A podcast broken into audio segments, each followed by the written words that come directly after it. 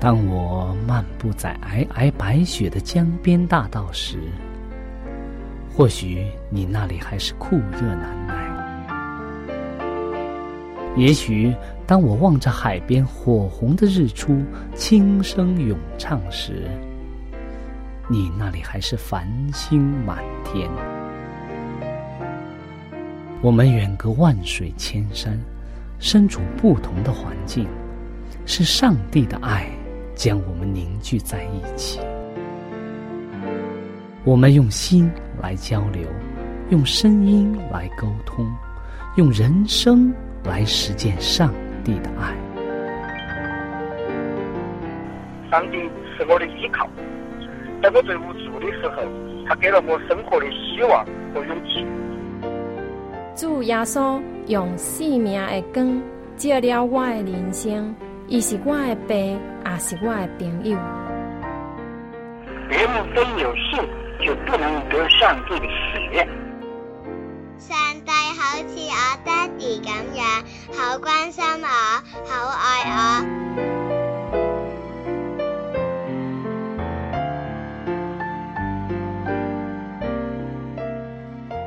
亲爱的听众朋友，我是小明。欢迎您收听由我为您主持的《小明说事》节目。在这里呢，我们将以轻松愉快的互动方式，来与您分享一些有趣的哲理故事、人物故事，或发生在你我身边的故事。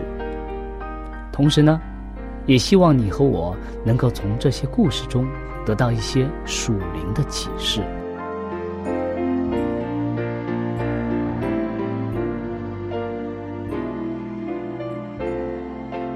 欢迎您收听《小明说事》。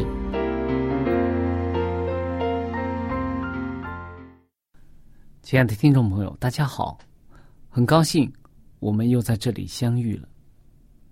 今天我们要先和大家分享一则名叫《你将在哪里》的故事。在这之后呢，我们会和大家一同来探讨一下这则故事所要给我们的人生启示。在开始之前，我们先和大家来做一个祷告。亲爱的天父，我们感谢你，说我们有这样好的机会，能够和大家一起来分享主所要给我们的人生信息。求主帮助我们，也与我们同在，使我们一起来聆听主的话语。我们这样祷告，是奉耶稣基督的名。阿门。好的，今天我们要分享的故事啊，它的主人公是谁呢？是一个我们非常熟悉的人——拿破仑。这这一则故事呢，是和拿破仑有关的。故事的开始是这样的：说，当路易国王拆开信的时候啊，他的手啊。在发抖，他慢慢的抽出了信纸，读了这个信上的内容之后啊，他的脸发白了。一八一五年的三月四号啊，法国的国王用手啊抱着他的头，沉思了一段时间之后啊，他抬起头来，向他。政府的一位部长说：“你想知道这个信的内容吗？”“不，国王，我不想知道。”但是国王还是告诉了他，他说：“拿破仑从放逐之地逃走了，他现在正朝着巴黎的方向进军。我们。”马上就要爆发战争了。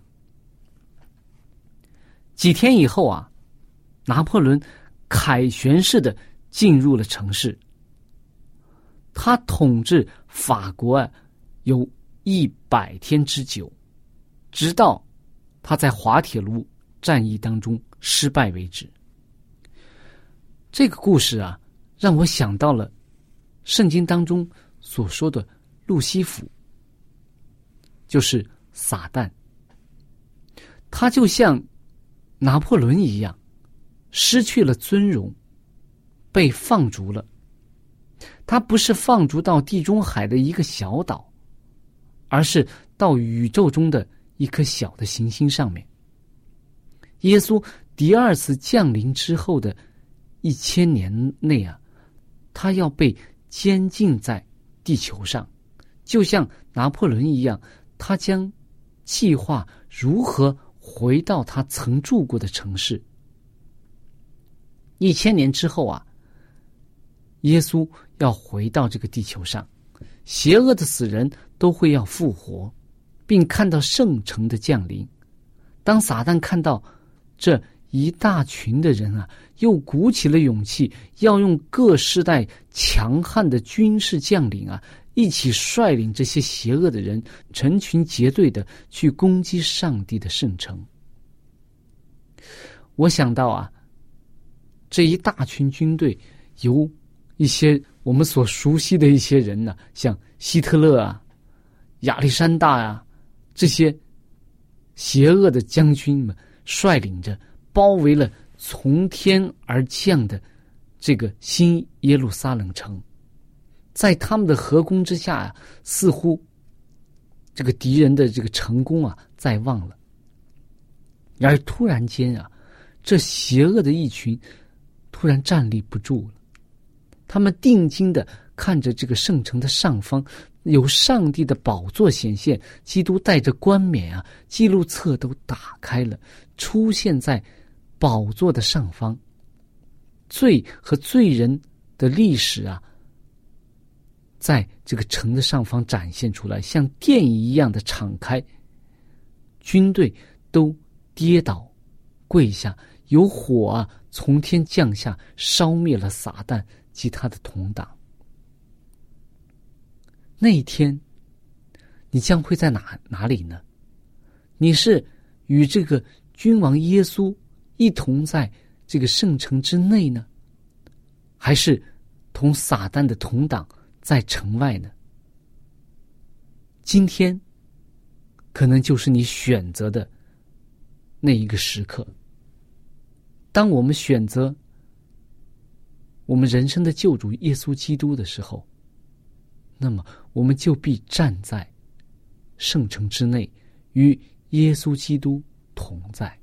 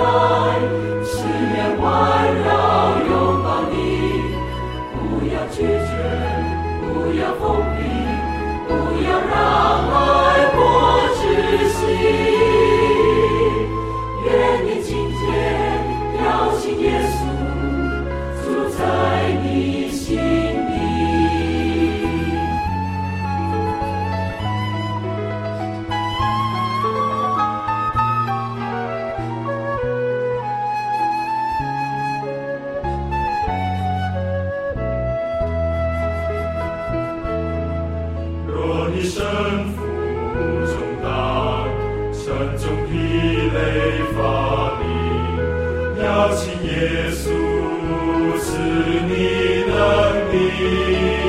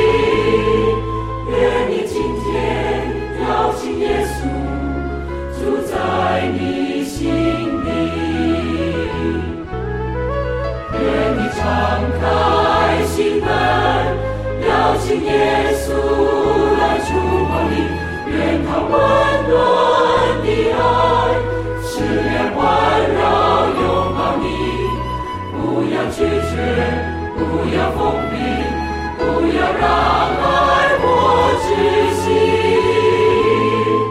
愿你今天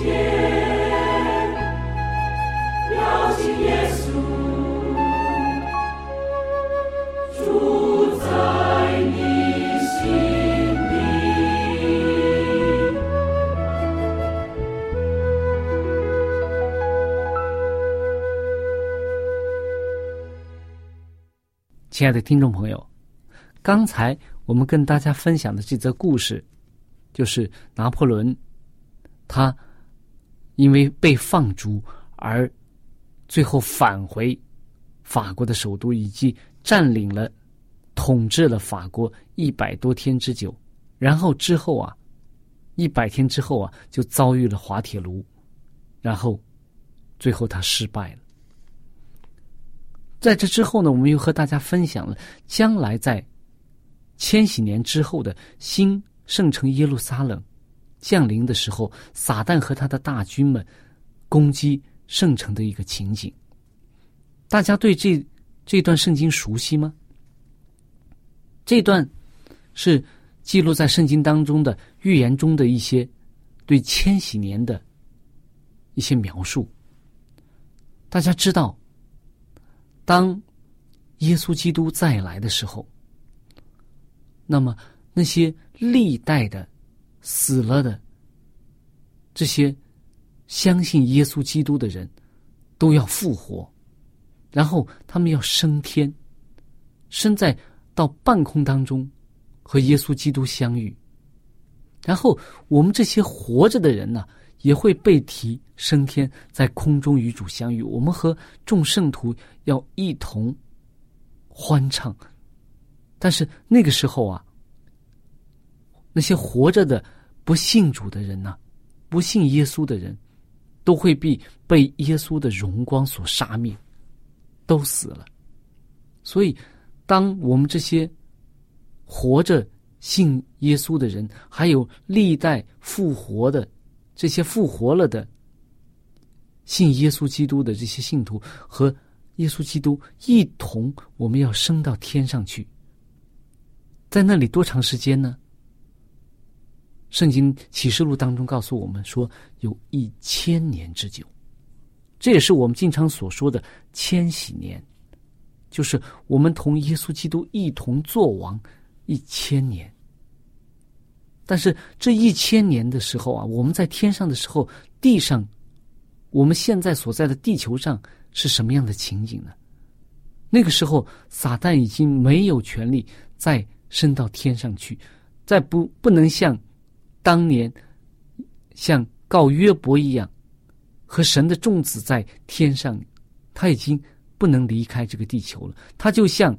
拿破仑被困在这个荒岛上一样，他就被困在这个地球上，这个地球上已经没有生命了。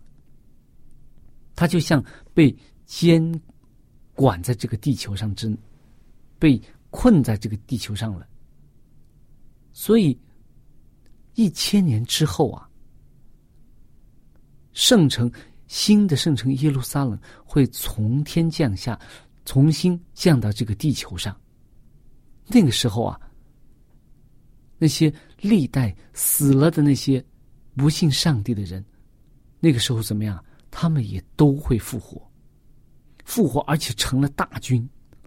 撒旦呀，这个时候他一千年呀，在地上游走，没有人，没有生命被他所掳掠，所以他非常的着急。但是这个时候啊，他又看到了希望，他看到了他自己的希望，所以呀，他是这些人呐，组成一个大军，怎么样啊？要攻打这个新的圣城。所以，当他们跃跃欲试，要形成大军，似乎要胜利战胜的时候啊，耶稣基督出现了，上帝的宝座出现了，所以整个的审判就在那一刹那之间。我们可以看到，撒旦和他的同党，因着自己的罪累累的罪行啊，被从天而降的火。烧灭了，所以罪从我们这个世界上，从宇宙之之中啊，就被除灭了。在那个时候，宇宙的众生都要欢呼，因为他们知道撒旦的毁灭，以及他同党的毁灭，就是最离开我们这个世间，离开我们这个生存空间的一个。标志性的时间，所以那个时候，善恶之争最终就结束了，善战胜了恶，而一切都将是像起初上帝创造天地一样，一切都是美好的。所以，我们相信耶稣基督的每位基督徒啊，我们一定要对我们将来的。这种盼望有一个清楚的认识。圣经已经在启示录当中，在预言当中，已经告诉了我们美好将来的美好。上帝耶稣基督怎么样来？然后我们怎么样会与他一同升在升到天上做王？然后圣城是多么的美美丽，天上的。生活是怎么样的美好？那么我们将来降在这个地球上的时候，新天新地的时候，又是怎么样一个情景？那个时候撒旦会怎么样做？上帝怎么会保护我们？这都在圣经当中预言当中，都给我们记录的非常详细。所以，作为一个基督徒。我们如果对将来的得救是一种很模糊的概念，甚至我们还不知道将来会怎么样，我们只知道啊，信而得救，得救究竟会是什么样的一个过程，将来会怎么样？我们应该去认真的去研究预言书，去了解将来的美好情景。所以，为什么要了解预言呢？为什么要知道将来的事呢？是给我们更大的信心、更大的盼望，去做现在的准备。我们现在每个人都是在人生的这个分叉点上，都是在一个做一个选择的重大的选择的时候。我们说，圣经当中告诉我们，天国的路是什么样的路啊？是窄路的，不是一条。宽阔的康庄大道，是一条窄路，而且那个天国的门是一个什么呢？小的门，而且找着的人也很少。所以，当我们遇见耶稣基督的时候，也就是我们真正要做重大选择的时候，将来的美好，它的决定权是掌握在我们现在。现在，耶稣基督在向我们每个人发出呼召，说：“将来的美好是为你们准备的。”耶稣基督也说：“说我去是为你们预备地方去的。”所以，当耶稣基督为我们预备地方的时候，也是需要我们每个人做人生决断的时候。当我们选择了耶稣基督的时候。我们还要每天的警醒，预备自己。因为我们不知道我们生命的长短，我们经常用世事无常来形容我们的人生。所以耶稣说，我们要警醒预备。圣经当中有一个十个童女的比喻，说我们要经常怎么样，像那五个聪明的童女一样，不但预备这个灯啊，而且要在灯里边预备油的，要有油。也是我们经常所说的圣灵的感动，要有这个油在灯当中，要时常的警醒预备，因为新郎随时都会来。所以，我们如果选择了耶稣基督，我们就要更好的去预备将来迎接耶稣基督。我们不要像那五个童女一样，哎，好像做了选择。